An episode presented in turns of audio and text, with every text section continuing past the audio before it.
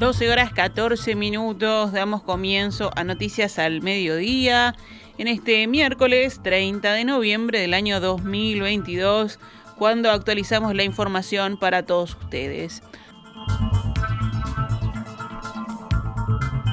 Vamos con las noticias. Los coordinadores nacionales de Argentina, Brasil y Paraguay ante el Grupo Mercado Común del Mercosur emitieron hoy un comunicado conjunto de advertencia dirigido al Coordinador Nacional de Uruguay en respuesta a las intenciones del gobierno de avanzar en otros tratados comerciales con dimensión arancelaria. En el comunicado, que fue difundido por la Cancillería Argentina, se expresa que ante acciones del gobierno uruguayo con miras a la negociación individual de acuerdos comerciales con dimensión arancelaria y teniendo en cuenta la posible presentación de la República Oriental del Uruguay de un pedido de adhesión al Tratado Integral y Progresista de Asociación Transpacífico, los coordinadores nacionales de Argentina, Brasil y Paraguay tienen a bien comunicar a la Coordinación Nacional de Uruguay que los tres países se reservan el derecho de adoptar eventuales medidas que juzguen necesarias para defender sus intereses en los ámbitos jurídico y comercial. Los coordinadores nacionales de cada uno de los países del Mercosur están integrados por los Ministerios de Economía y los Ministerios de Relaciones Exteriores. La advertencia realizada por los tres países, Argentina, Brasil y Paraguay, se enmarca en el Estatuto del Mercosur, en particular en la norma que establece que ninguno de los socios puede avanzar en negociaciones comerciales de forma unilateral. El ministro de Relaciones Exteriores, Francisco Bustillo, viajará este viernes a Australia y Nueva Zelanda con el fin de presentar la carta de adhesión al Acuerdo Transpacífico.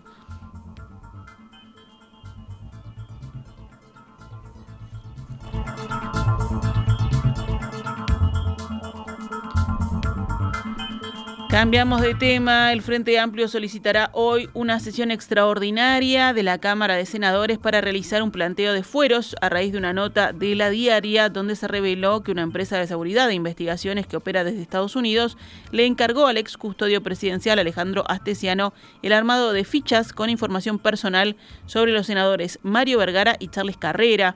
Los quieren atar para que retiren la denuncia, según explicó el interlocutor de Astesiano en aquel chat.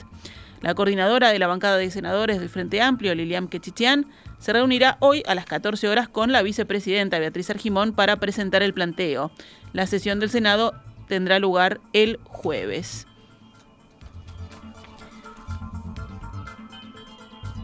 El senador Jorge Gandini del Partido Nacional esta mañana aquí en Perspectiva dijo que le cuesta muchísimo creer que Astesiano efectivamente tuviera influencia, pero ante la nueva información que se conoció ayer hay que mirar esto con atención, dijo. ¿Lo interna no sería una señal en ese sentido?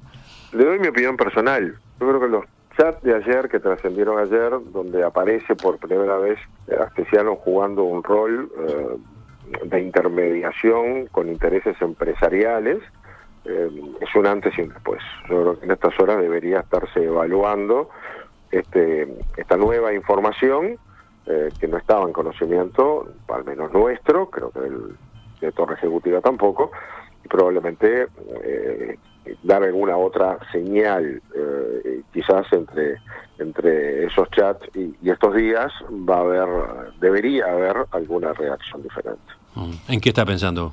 No, no, creo que es una, decisión que tiene que tomar, este, por decirlo gráficamente, Torre Ejecutiva, Presidencia. Alejandro Astesiano, hablando ayer desde la cárcel con Radio Universal, negó haber armado carpetas con información personal sobre Carrera y Vergara a pedido de la empresa Vertical Skies con sede en Miami.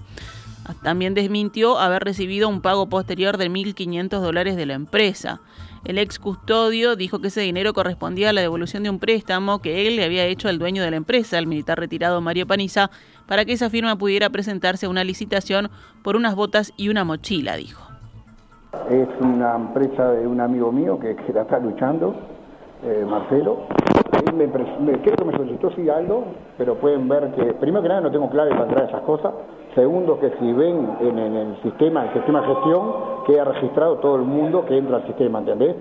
Pueden ver que yo nunca entré a ningún lado, es más, no me compete, no me corresponde, y soy muy respetuoso con eso, Pablo. Después dicen que la persona de allá de Miami me giraron 1.500 dólares. Sí, Pablo, me giraron 1.500 dólares porque yo le había prestado para una licitación que ellos habían ganado, unas botas y unas mochilas.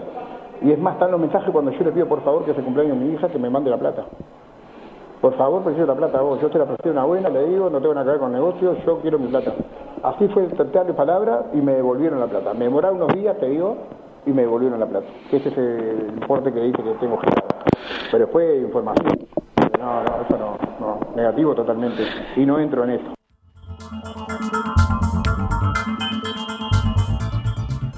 La fiscal Gabriela Fossati, que investiga la trama de falsificación de pasaportes encabezada por el ex jefe de custodia presidencial Alejandro Esteciano, citó a declarar a altos cargos de la Policía Nacional por eventuales delitos de tráfico de influencias. Los citados a declarar son el subdirector de policía Héctor Ferreira, el subdirector nacional ejecutivo Jorge Berriel, el director de inteligencia Claudio Correa y el director de la Dirección General de Fiscalización de Empresas del Ministerio del Interior Henry de León. Los jerarcas descartaron haber hecho, favores a Astesiano, según una investigación realizada por el Ministerio. A su vez, en una entrevista concedida al diario El País, Astesiano negó que incurrió en este tipo de delitos. Nunca hubo un mensaje mío diciendo algo a los jefes policiales. Son señores jefes de policía, destacó.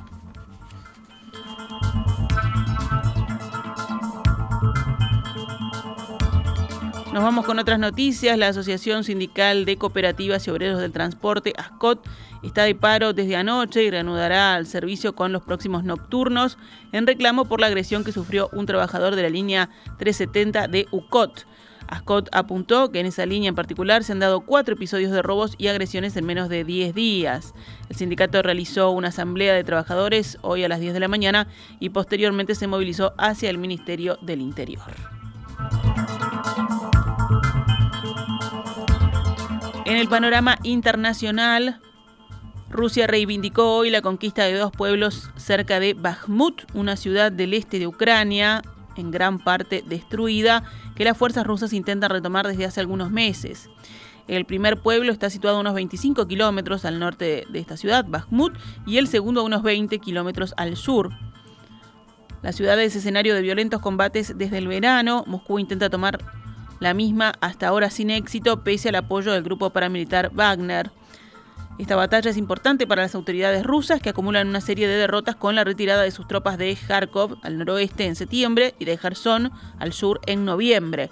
El ejército ruso anuncia periódicamente la captura de pequeños pueblos cerca de Bakhmut pero hasta ahora no ha podido tomar la ciudad, donde sigue viviendo casi la mitad de sus 70.000 habitantes, según las autoridades ucranianas. La ciudad está actualmente en gran parte destruida, sobre todo debido a combates de artillería, y sus habitantes no tienen electricidad ni gas, según un informe que presentó hoy la presidencia ucraniana. Los avances rusos en torno a la ciudad están lejos de ser suficientes, según el Centro de Estudios estadounidense, el Instituto para el Estudio de la Guerra, que analiza diariamente la evolución de la línea del frente. El instituto describió hoy el progreso de Moscú como marginal y dijo que era poco probable que las fuerzas rusas degradadas pudieran rodear a Bakhmut en corto plazo.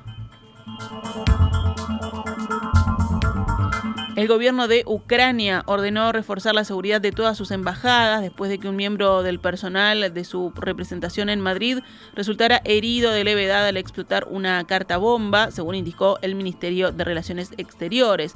También ha pedido a las autoridades españolas que investiguen urgentemente este ataque, según indicó en Twitter el portavoz del Ministerio Ucraniano de Relaciones Exteriores, Oleg Nikolenko.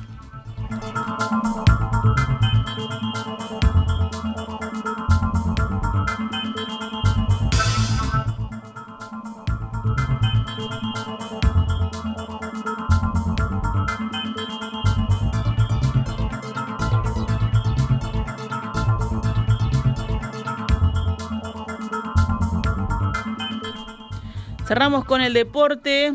La FIFA asumió su error en el penal que le cobró a José María Jiménez en el partido de Uruguay versus Portugal.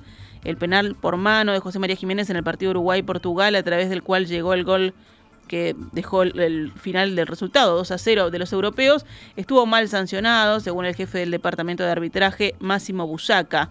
Así lo manifestó el ex árbitro suizo, el presidente de la Conmebol, Alejandro Domínguez, que reveló hoy el neutral de la Asociación Uruguaya de Fútbol, Eduardo H a Sport 890.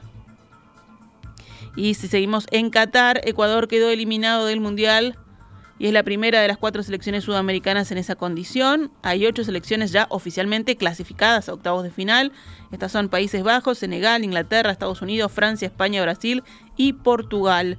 Los únicos cruces seguros de octavos hasta el momento son Países Bajos, Estados Unidos e Inglaterra, Senegal.